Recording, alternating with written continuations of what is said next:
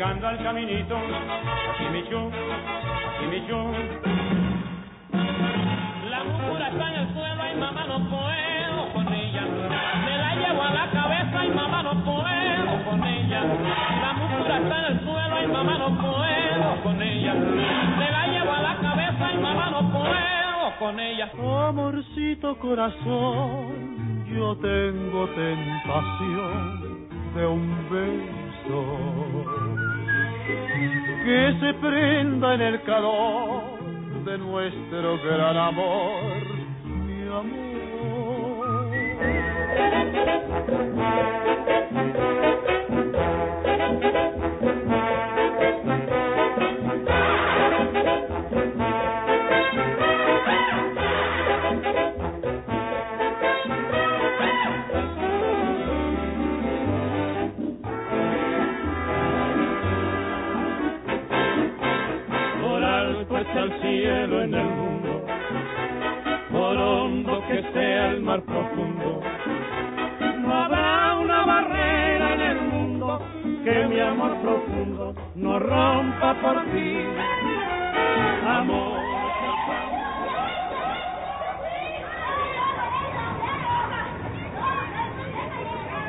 Las batallas en el desierto.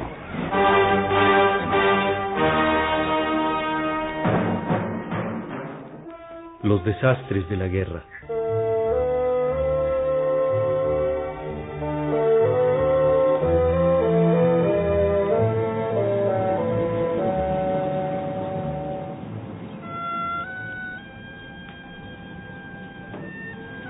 Hasta entonces, la fuerza abolida del Imperio Otomano perduraba como la luz de una estrella muerta.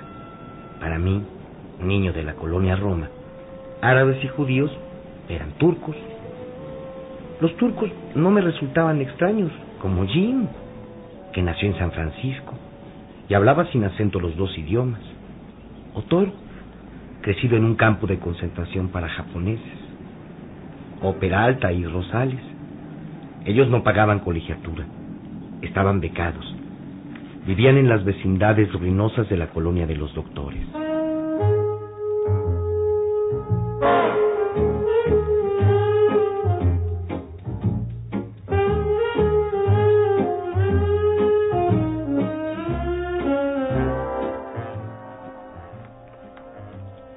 La calzada de la Piedad, todavía no llamada Avenida Cuauhtémoc, y el Parque Urueta, formaban la línea divisoria entre Roma y Doctores.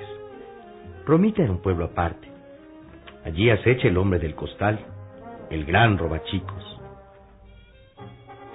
Si vas a Romita, niño, te secuestran, te sacan los ojos, te cortan las manos y la lengua, te ponen a pedir caridad y el hombre del costal se queda con todo.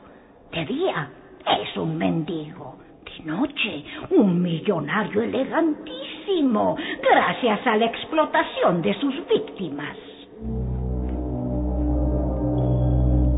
El miedo de estar cerca de Romita. El miedo de pasar en tranvía por el puente de Avenida Coyoacán. Solo rieles y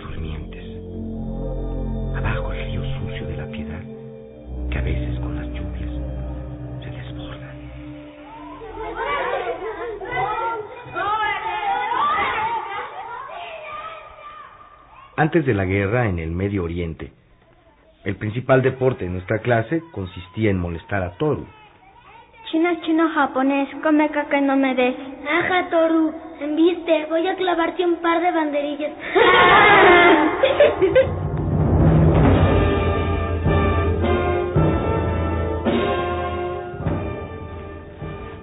Nunca me sumé a las burlas.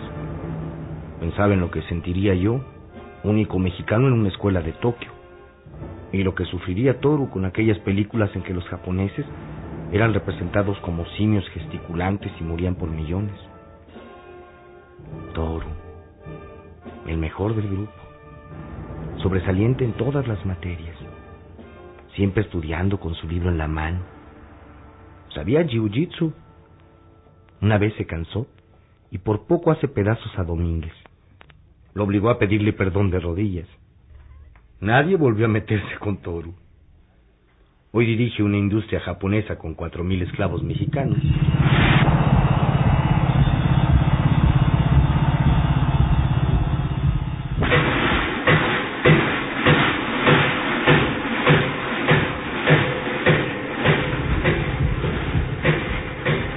Soy del Irgun.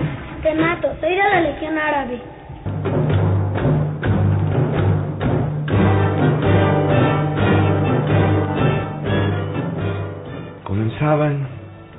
Las batallas en el desierto.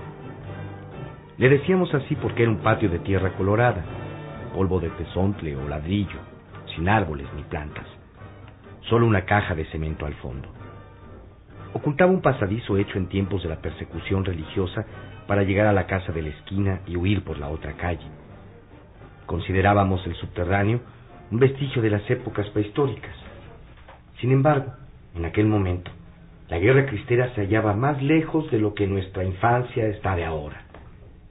La guerra en que la familia de mi madre participó con algo más que simpatía. Veinte años después, continuaba venerando a los mártires como el padre Pro y Anacleto González Flores. En cambio, nadie recordaba los miles de campesinos muertos, los agraristas, los profesores rurales, los soldados de la leva.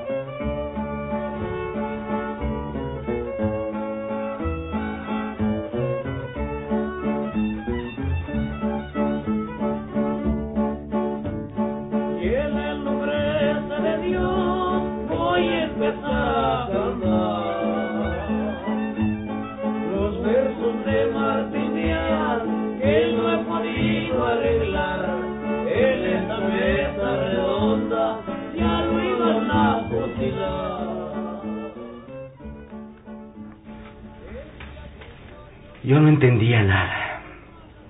La guerra, cualquier guerra, me resultaba algo con lo que se hace en películas. En ella, tarde o temprano, ganan los buenos. ¿Quiénes son los buenos? Afortunadamente en México no había guerra desde que el general Cárdenas venció la sublevación de Saturnino Cedillo. Mis padres no podían creerlo, porque su niñez, adolescencia y juventud pasaron sobre un fondo continuo de batallas y fusilamientos. Pero aquel año, al parecer, las cosas andaban muy bien.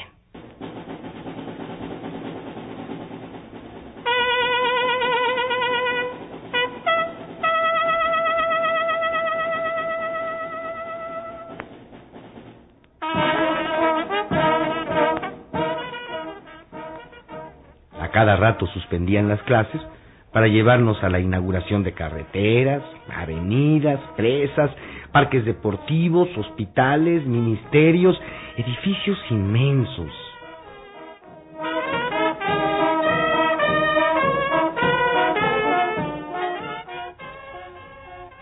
Por regla general, eran nada más un montón de piedras. El presidente inauguraba enormes monumentos inconclusos a sí mismo. Horas y horas bajo el sol sin movernos ni tomar agua.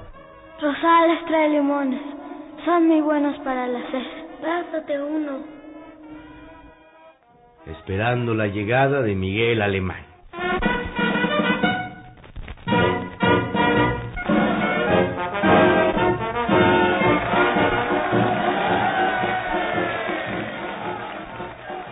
Joven, sonriente, simpático, brillante, saludando a bordo de un camión de redilas con su comitiva.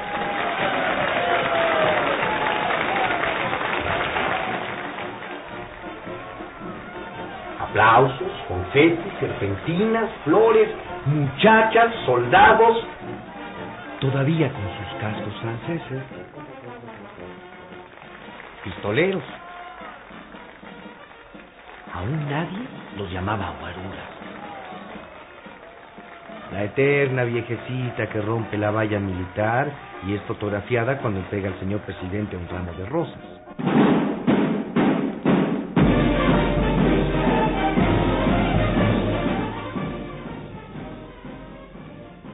Había tenido varios amigos, pero ninguno le cayó bien a mis padres. Jorge, por ser hijo de un general que combatió a los cristeros. Arturo, por venir de una pareja divorciada y estar a cargo de una tía que cobraba por echar las cartas. Alberto, porque su madre viuda trabajaba en una agencia de viajes. Y una mujer decente no debía salir de su casa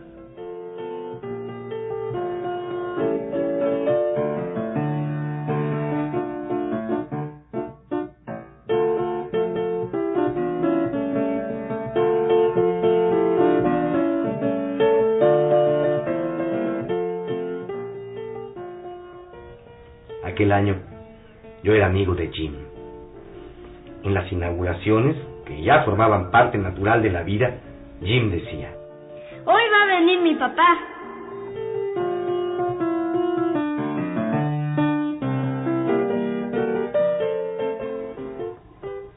¿Lo ven? Es el de la corbata azul marina. Ahí está, junto al presidente alemán. Pero nadie podía distinguirlo entre las cabecitas bien peinadas con linaza o con glostora. Eso sí, a menudo se publicaban sus fotos. Jim cargaba los recortes en su mochila. ¿Ya viste a mi papá en el licencio? Qué raro, no se parecen en nada. Bueno, dicen que salía mi mamá. Voy a parecerme a, a él cuando crezca.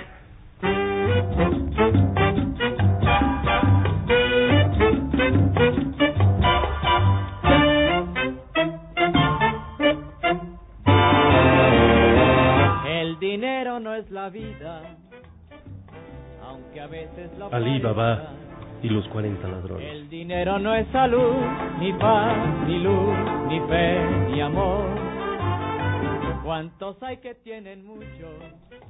Era extraño que si su padre tenía un puesto tan importante en el gobierno y una influencia decisiva en los negocios, Jim estudiara en un colegio de medio pelo, propio para quienes vivíamos en la colonia Roma Avenida a menos, no para el hijo del poderosísimo amigo íntimo y compañero de banca de Miguel Alemán, el ganador de millones y millones a cada iniciativa del presidente, contratos por todas partes, terrenos en Acapulco, permisos de importación, constructoras, autorizaciones para establecer filiales de compañías norteamericanas, asbestos, leyes para cubrir todas las azoteas con tinacos de asbesto cancerígeno, reventa de leche en polvo hurtada a los desayunos gratuitos en las escuelas populares, falsificación de vacunas y medicinas, enormes contrabandos de oro y plata,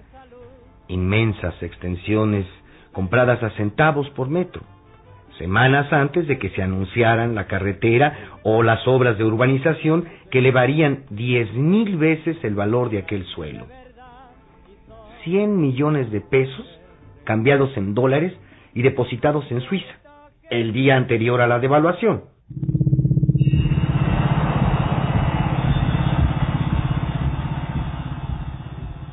Las batallas en el desierto. Homenaje a José Emilio Pacheco. Alto está el cielo en el mundo, por hondo que sea el mar profundo. No habrá una barrera en el mundo que mi amor profundo no rompa por ti. Amor es el pan de la vida, amor es la copa vivida. Amor es un algo sin nombre que obsesiona al hombre por una. Una producción de XEEP, Radio Educación. Realización radiofónica, Laura Elena Padrón. Atmósfera sonora, Vicente Morales. Asistencia de producción, Pilar Grau. Apoyo técnico, Roberto Martínez Islas y Alejandro Ramírez. Adaptación y dirección, Emilio Bergengui.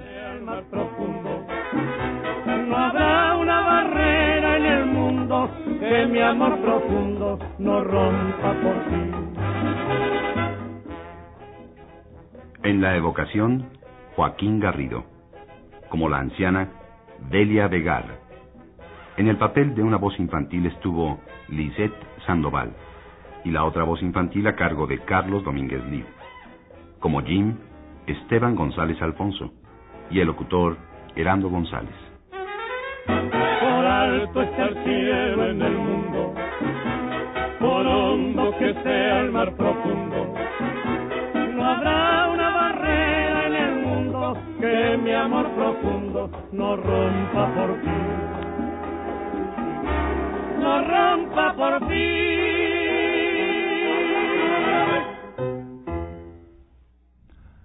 Amigas y amigos, en este homenaje en el que intentamos resaltar la importancia que tiene José Emilio Pacheco, no solamente para el ámbito de las letras nacionales, sino en general de la literatura, regresamos nuevamente a conversar con Juan Villoro, con quien quedaron pendientes algunos puntos sobre precisamente esta importancia, en la que, pues además, ustedes esclarecerán más el asunto de José Emilio como escritor, José Emilio como hombre.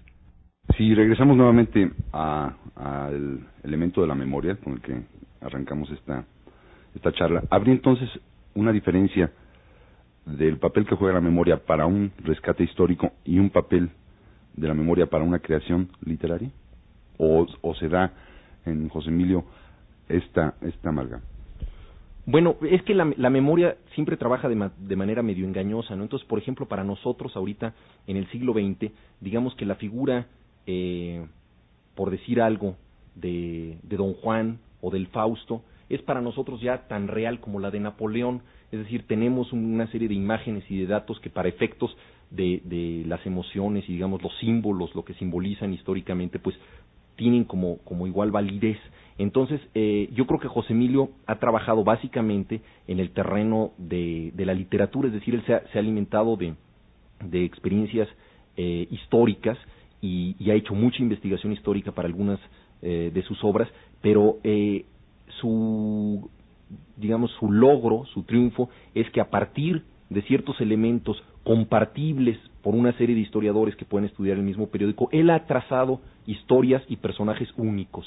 Entonces, si alguien se lanzara al rescate de la Ciudad de México, digamos en los 40, probablemente daría con todas las marcas de refrescos que ap aparecen mencionadas en este en las batallas en el desierto, con situaciones del digamos guerras, en noticias, en fin, todo esto que, que, que es como el trasfondo de la novela, pero muy difícilmente daría con, con la frescura, con el clima, con el, con el ritmo de, de José Emilio. Entonces, eh, yo creo que él más bien ha, ha procedido eh, digamos, como, como uno de los personajes de Vargas Llosa, que está haciendo una serie de investigaciones para escribir un, un, libro y dice, yo investigo tanto porque quiero mentir con conocimiento de causa. Y yo creo que es más o menos lo que él ha hecho. Él conoce mucho su tema, pero como buen escritor, pues nos ha dicho, digo, las, men las mentiras extraordinarias que son los cuentos y, y las novelas. ¿Tú has tenido oportunidad de ponderar el, el peso que tiene José Emilio como escritor fuera de nuestras fronteras? Pues yo tuve una, una experiencia para mí muy, muy afortunada, que fue la de hacer una antología de escritores mexicanos eh, en Alemania democrática. Entonces, eh, yo les presenté una serie de trabajos y yo confieso que pensé que las batallas en el desierto de José Emilio Pacheco iba a ser un texto que a ellos les iba a parecer muy localista. Por hablarnos justamente empieza hablando de Paco Malgesto, no del cine mexicano, de, de una serie de cosas que pues, son el, México 40, 50, en fin, un, un, un, mundo difícilmente compartible, al menos en términos de, de, información y de datos culturales, para los alemanes.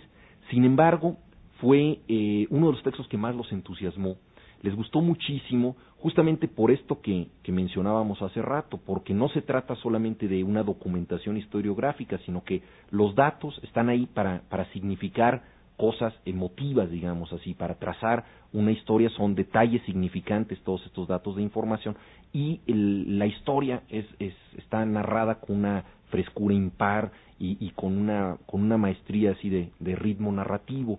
Entonces, eh, las batallas en el desierto se convirtió en uno de los eh, textos más rápidamente seleccionados por los alemanes y una vez que apareció la antología es de, en las críticas era el que todo el mundo mencionaba. Entonces se convirtió así en una especie de hit eh, en, en Alemania cosa que la verdad yo no, yo no me lo esperaba porque son un, poco las sorpresas que te da siempre la literatura pero así como nosotros de repente disfrutamos eh, cosas que asombran, digamos, a, a, los extranjeros que las conozcamos también, pues así, la literatura de José Emilio y muy en particular en este caso de las batallas en el desierto, eh, yo creo que ha pegado muy fuerte fuera. Tú querías agregar algo con respecto a la, a la poesía de, de José Emilio, ¿no? Bueno, es que me acordé de una anécdota que justamente porque la poesía de, de José Emilio es tan llana, tan, tan cotidiana, eh, refleja muchos detalles eh, digamos, de la vida inmediata. Y él tiene un poema dedicado a Juan García Ponce, en donde habla un poco de la relación que ellos han tenido, eh, relacionándola con un árbol que está fuera de la casa de José Emilio, que dice que es un árbol que ha sido destruido, que ha sido, digamos, humillado por, porque le han clavado cables de luz, porque, en fin, muchos novios han trazado sus corazones ahí, en fin, ha sido, es un, digamos, un árbol historiado por los hombres y casi destruido por los hombres, pero que permanece ahí y perdura, y que es un poco el símbolo de, de como él ve eh, a, Juan García Ponce. Entonces, eh, yo una vez estaba buscando justamente la casa de José Emilio y no, no llevaba la dirección exacta, me acordaba más o menos de dónde era, y la, la encontré, me acordé de aquel poema y la encontré justamente buscando ese árbol. Entonces yo creo que, que, un, que un poema te ayude a encontrar una casa es una de las cosas más insólitas que puede haber y es una de las, digamos, demostraciones de, de, que la poesía de José Emilio Pacheco está literalmente en la calle y forma parte de nosotros, está con nosotros. José Emilio eh, tiene una cátedra muy importante en universidades, la de Maryland, si no me, si no me equivoco. Eh, él ha ejercido esta, este, este, eh, esta labor en, en, nuestro país. Hay, hay gente formada por José Emilio, así como, como lo está haciendo en, en el extranjero. No sé, yo la verdad lo ignoro. Y tengo, tengo la impresión de que José Emilio entiende que, pues, quienes estamos en México lo, lo podemos seguir de múltiples maneras, podemos dialogar con él a través de sus libros, sus artículos. Él está muy presente en, en, en México y, más bien tengo la impresión de que, de que justamente aprovecha la oportunidad más bien de, de pronto de, de hablar en algún lugar donde no se, no se le conoce tanto, pero una de las cosas que hay que decir es que él no va a hablar de sí mismo. Dentro de la enorme erudición de José Emilio está el, digamos el conocimiento de la literatura mexicana y latinoamericana. Entonces él justamente es una de las gentes que más han abierto eh, las perspectivas, en, por ejemplo, en sus cátedras en Maryland, sobre eh, lo que es la, literatura de nuestros países. Creo que en este sentido es, es un acto eh, de generosidad suyo muy importante. Le agradecemos a Juan Villoro estos conceptos y a usted su presencia para eh, esta serie, esta proposición radiofónica que les hace XEP Radio Educación. Los invitamos a que sigan de cerca el desarrollo de la misma.